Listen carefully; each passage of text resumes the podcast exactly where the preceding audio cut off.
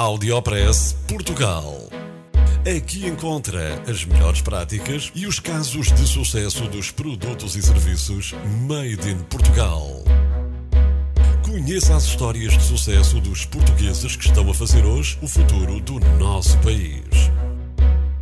Porque há boas notícias todos os dias. Já a seguir, com Mafalda Ramos. Tiago Fleming Outeiro é natural do Porto e tem 41 anos. É bioquímico e professor colocado na Alemanha há quase 7 anos, onde é diretor do Departamento de Neurodegeneração Experimental da Universidade de Göttingen. É líder de um grupo de investigação no Centro de Estudos de Doenças Crónicas da Universidade Nova de Lisboa com a colaboração de colegas da medicina molecular.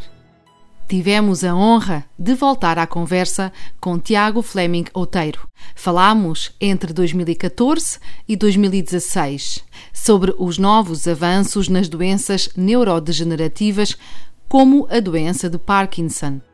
O estudo abre muitas portas ao nível deste tipo de sintomas da doença de Parkinson porque até aqui estávamos muito limitados aos sintomas motores. Uhum. Portanto, esta questão a mim parece-me relevante. Porque é que a investigação esteve no passado mais limitada aos sintomas motores? Uhum. Então, a doença de Parkinson tradicionalmente é conhecida como uma doença do movimento. Tem uma série de, de sintomas característicos que são essencialmente motores. E são, de facto, na verdade, esses os sintomas pelos quais os doentes de Parkinson procuram um neurologista. Quando sentem uh, a rigidez muscular, não se conseguirem mexer de manhã, uh, eventualmente quedas provocadas por essa rigidez muscular, o tremor em repouso, uh, instabilidade postural, portanto, são assim um conjunto de sintomas característicos da, da da doença de Parkinson ao nível motor. Mas ao longo dos anos temos percebido que há outros sintomas não motores que são também muito característicos da doença de Parkinson e que são hum, também incapacitantes para os doentes, um, nomeadamente a perda de memória, o defeito cognitivo, uh, numa fase mais avançada, demência, numa fase mais precoce, que até pensamos que antecede os sintomas motores, uh, é característica a perda do olfato, ou aquilo que se chama hiposmia, que é a perda do olfato, uh, problemas do sono, há uma fase do sono REM, é o que se chama sono REM, uh, que, que, está alterada nos doentes de Parkinson. Portanto, há um conjunto de sintomas, para além dos sintomas motores, que são característicos e que são uh, incapacitantes. Nós, neste estudo, focamos-nos então nos, nos problemas relacionados com a cognição e com a memória, porque são, são problemas que nós achamos que são relevantes e que podíamos estudar nestes modelos laboratoriais. E, de facto, o estudo permitiu-nos tirar algumas conclusões quanto a, a, a, estes, a estes eventos, a estas consequências que podem estar a ocorrer na doença de Parkinson.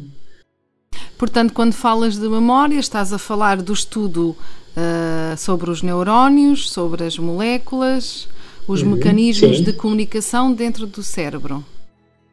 Exatamente. A é. memória, a memória é uma função cognitiva que está associada com algumas áreas do cérebro, nomeadamente com o hipocampo.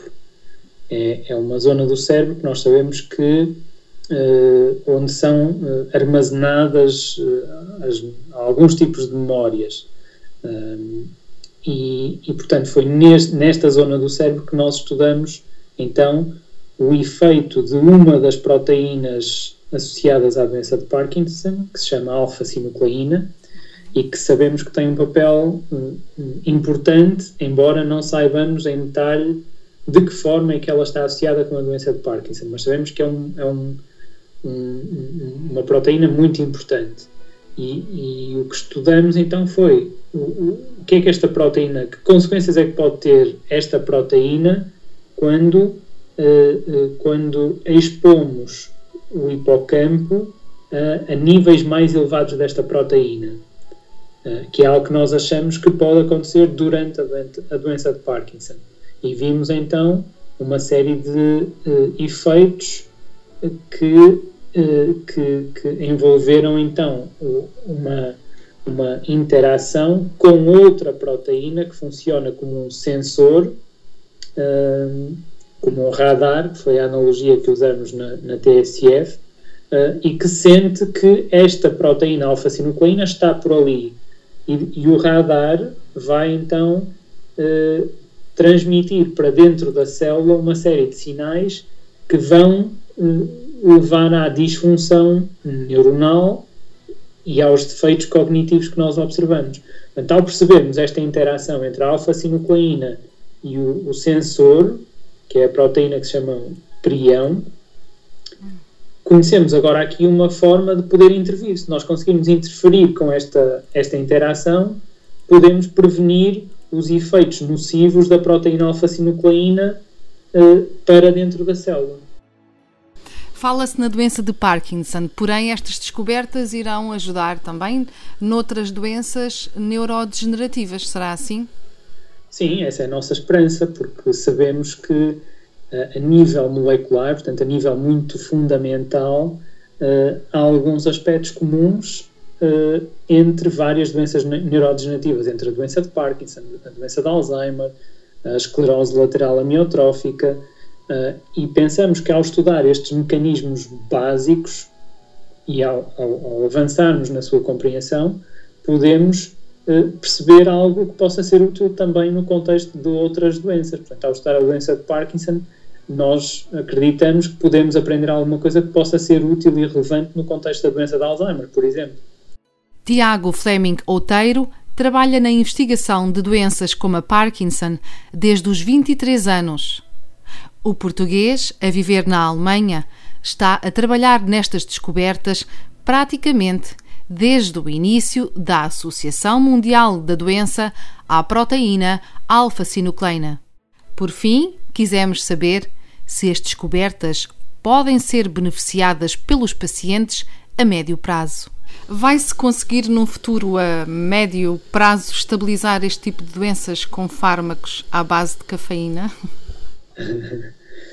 uh, não sei se, se, será com base nesses fármacos. O que sabemos hoje em dia é que, porque percebemos melhor os vários aspectos da patologia e os vários sintomas que são relevantes, uh, acreditamos que estamos melhor posicionados para, uh, para atacar os vários sintomas de formas diferentes por um lado, os sintomas motores, que são aqueles que têm, têm vindo a ser tratados há mais tempo, um, nomeadamente há, há, cerca de 50 anos, um, e como agora conhecemos estes outros sintomas não motores e estamos a descobrir mecanismos um, novos, podemos ser capazes de desenvolver moléculas ou fármacos para tratar esses sintomas também. Portanto, aquilo que, que é atualmente a visão nesta área é de que talvez possamos um dia, que esperamos que não seja daqui a muito tempo,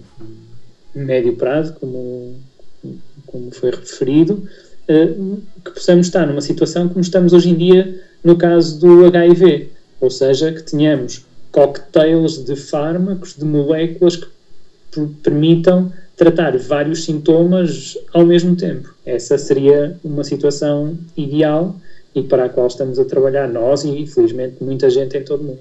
Portanto, tratar os sintomas, portanto, uma espécie de estabilizar a doença, ou são coisas diferentes? Tratar são coisas diferentes. Obviamente que o que gostaríamos era de evitar a doença.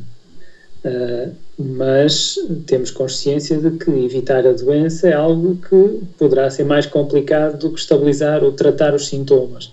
Portanto, se formos capazes de uh, num espaço temporal mais curto, tratar os sintomas e continuar a estudar e a perceber o que se passa para depois sermos capazes de travar ou, ou, ou impedir que a doença surja, seria muito bom. Uh, temos que ir uh, ficando felizes e satisfeitos com estes pequenos passos, porque a ciência não é feita de grandes saltos, é feita de pequenos passos que, no seu conjunto, então nos permitem as grandes alegrias. O Áudio Press Portugal contou com o apoio de Visite a TecFresh 17, Feira Tecnológica para Frutas e Hortícolas, 4 Congresso Nacional de Fruticultura e Horticultura, 4 Gala Viva, Frutas e Legumes de Portugal, 4 Gama, Hortofrutícola em Portugal, Investigação e Industrialização, de 16 a 18 de novembro, no Centro Nacional de Exposições, em Santarém. Audiopress Portugal. No FM e na internet. O espaço de cidadania de Portugal para todo o mundo. Porque há boas notícias todos os dias. Porque há boas notícias todos os dias. Todos os dias. Todos os dias. Todos os dias. Todos os dias.